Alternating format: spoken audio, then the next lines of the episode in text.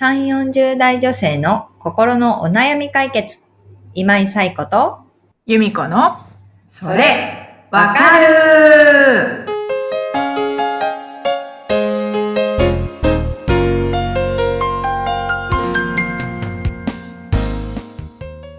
はい。というわけで、えー8月第1回目の、えーそれわかるが始まりました。今日もよろしくお願いしまよろしす。くお願いします。はい。ゆみこさん、とうとう8月に入りました。入りましたね。入りました。今、なんと、オリンピック期間中、明日、閉会式という時ですね。あ早かったですね、ここまで。早かったですね。実は今、収録日はですね、7月、なんと七夕の日で、本当にちょうど1ヶ月前なんですよね。うん。で、ね、オリンピックとか、まだ梅雨が明けてる状況もちょっと想像ができない中での、えー収録であるんですけれども、はいきっとオリンピックを楽しんだり、ね、えーお盆直前で、もしかしたらもうお盆休みに入ってる方とかもいるかもしれないですそうよね。ですね。うんうん。そんな中での、えー収録、収録番組になるわけですけれども。はい。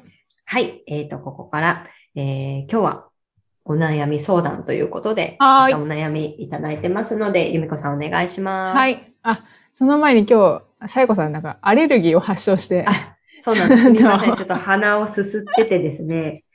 はい。あの、鼻水が垂れてるので、すみません。ちょっとうるさいと思うんですけれども、そんな状況で。勘弁してくださいまやせ。はいで。は、えーお悩みご紹介します。はい。お願いします。ララさん42歳の方からです。はいコ。ロナの影響が長く続き、以前はあまり感じなかった疲労感を感じるようになりました。最近は大好きだった旅行に行きたくてしょうがないのです。と言っても結局は行けないので、そう考えてしまったことがストレスになっています。コロナ禍でストレスフリーに生きるにはどうしたらいいでしょうか？というのをお悩みをお寄せいただきました。あはい。ララさん、ありがとうございますり。がとうございます。はい。コロナのストレスも、もうね、だいぶ長く続いてるので、ワクチン接種が始まったとか言ってはいるけれども、やっぱりまだまだね、あのー感染者が増えたり減ったりみたいな日々なので、しばらくこのコロナストレスも続いていくのかなというのは感じています。私もララさんと同じく、もうずっと温泉に行きたい気 気持ちを抱えながら我慢しているので、疲労感すごく共感できるところです。で、ただ、えっ、と、ストレスを感じてるっていうところでの、まあ対策っていうところで、ちょっと心理学の面からお話ができればなと思うんですけれども、ストレスって、えっ、と、今、ララさんが言ってるみたいに、これまでは感じてなかったけど、最近疲労感を感じるみたいな感じ。で、ストレス、まあ、ストレス反応っていうものなんですけど、ストレス反応には3種類あるんですね。で精神症状と身体症状と、まあ、行動面で出るっていうところで、まあ、精神症状は、まあ、簡単に言うと、不安とか緊張とか恐怖とかいうストレス。で、身体症状は、ララさんが感じているような疲労感だったり、うんまあ、倦怠感だったりとか、そういった体に出てくるもの。で、うん行動っていうのはストレスを感じると、例えば過食になったりとか、逆に全然食べなくなったり、なるほど。あとはお酒をついたくさん飲んでしまったり、タバコを吸ったり、みたいな形で行動面で出るっていう、この3個、3種類があるので、今なんとなくもうストレスを感じてるなって思った時に、うん。あ疲労感があるっていうことだけではなくって、うん。他の面からも、精神症状って何かあるかなとか、行動面で、そういえばストレス感じると確かにお菓子ばっかり食べてしまうなとか、うんなんかそういうところから、あの、自分のストレス、ストレスがで、えっ、と、抱えるとどういう反応が出てるのかっていうのを、えー見ていくってことも大事かなと思ってます。で、このストレスを、まあ、解決、解決していく、なくしていくためには、えっと、まあ、簡単に言うと二つ方法があって、一つはそのストレスの元となっているそのものを、まあ、なくすっていうこと。うん。でも、こ今回のララさんのでいくと、まあ、コロナストレスってコロナをなくす、コロナをなくして以前の生活を取り戻すっていうことなので、うんまあ、そこってちょっと自分では何ともコントロールできない。そうですね。うん。で、そう考えたときに、じゃあ、このコロナでストレスだっていう、今の状況の、えー捉え方とか受け止め方を変えていくことで、まあ自分がコントロールできる範囲のところで、あのーストレスを解消していくっていうことが大事になってくるわけですね。で、例えばララさんの場合は、この、まあコロナストレスの中でも、まあ旅行に行けないっていうことが今とってもストレスだっておっしゃってたので、旅行に行くっていうことの中でも、ななんていうんですかね、あの分解していって、旅行の何が好きなのかっていうところをなるほど。まず見てもらうといいと思います。例えば、まあ旅行って言っても飛行機に乗るのが好きなんですっていう場合は、なかなかちょっとこのご時世では難しいですね、うんっていうことになってしまうけれども、例えば、えー食べることが、その現地に行って美味しいものを食べる、その現地のものを食べるのが好きですっていう場合には、なんか近所とか、あとはまあ行動できる範囲の中で、そこの行きたいところのお料理を提供しているようなレストランはないかなって探して、行ってみるですとか、あと、まあ、ウーバーイーツ使ってみるとか、うん。いうことで、あのー、現地の雰囲気を味わいながらっていうのは難しいけれども、うんその食事を楽しむっていうところに関しては、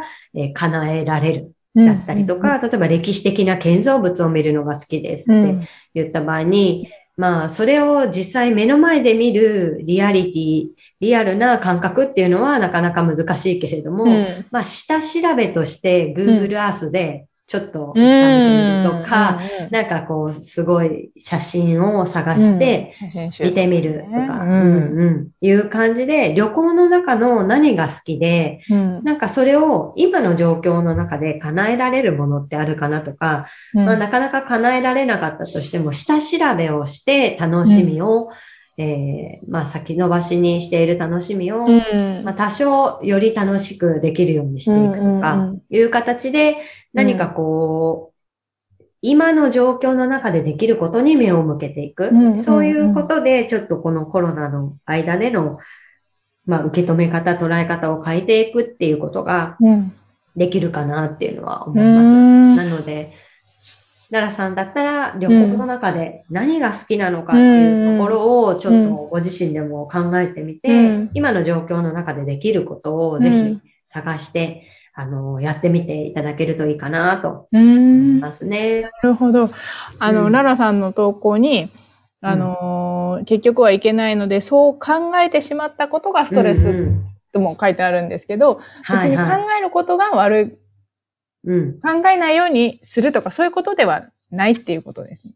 そうですね。考えな、考えないようにするで結構、まあ難しいですよね。で、うん逆に人間って考えない、考えないって思ってると旅行のことばっかり考えちゃうみたいな 生き物だから、うん。なんか、どちらかというと、まあ考えるんだけど、その考えることを楽しみにできるように変えていくっていう方が、うん。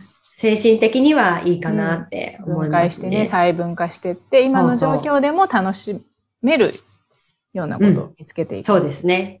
そう。で、なんかストレスフリーって、まあストレスをゼロにするっていううん。イメージだと思うんですけど、うんストレスを、本当にストレスのない生活って、うん。全くゼロになると人間ってこうやる気がなくなったりとか、うん。あの、もうモチベーションが上がらなかったりとかしてうん。しまうので、なんうんかある程度のストレスって人にとってはとっても良いものだと思うんですよね。ねだからそのストレスをストレスフリーにするっていう考え方ではなくって、あの、ストレスをうん、ある程度のストレスはあってもいいけど、うん。それを、その、生活に支障が出るレベルだったりとか、うんもう自分にとって精神衛生的に良くないっていうレベルではなくって、うん。ある程度に抑えるってうん。いううんイメージでいていただく方がいいかなっていうのはうん。思いますね。なるほどで、そのストレスあ、旅行に行きたいけど行けないっていうストレス、ある程度だったら、うん。もう、じゃあ、いつかコロナが明けたら、うん。お思いっきり、こう、お休み取って旅行行けるように、今貯金しとこうみたいなことうんうで仕事へのモチベーション上げたりとか、なんかそういうふうにもできると思うので、ストレスをゼロにするんじゃなくて、ストレスを減らしていくっていう。で、それをまあ、モチベーションに変えられるぐらいのものにしていただくイメージでうん。いてもらうといいかなと思ってうます。ん。はい。はい皆さんいかがでしょうか？はーい。ね、まだまだ続くと思うので、ぜひ聞いていただいている皆さんも、これに対してストレスがあるっていうものは分解してもらって、うんあの、ララさんにお伝えしたようなやり方で、うんストレスを減らしていくってことうんをぜひやってみてください。はい。ぜひやってみてください。はい。はい。というわけで、えー今後もこの番組ではお悩みを募集してまいります。ゆみこさんお願いします。はい、えーこちらの番組では皆さんからのお悩みをお待ちしております。番組ポッドキャストホーム画面にリブラボラトリー公式 LINE URL を載せています。そちらを登録後、メニュー画面よりお悩み、お悩みを投稿してください。皆さんからのお悩みお待ちしております。お待ちしております。というわけで、8月第1回目の、えー番組が終了となります。えっ、と、明日オリンピックの閉会式ということでね、うん少し間を空けてパラリンピックも。また始まるので、うんはい、日本いろいろ盛り上がってるとは思うんですけれども、ぜひ皆さんも元気に楽しい8月をお過ごしください。ね。はい。はい。それではまた来週。さようなら。さようなら。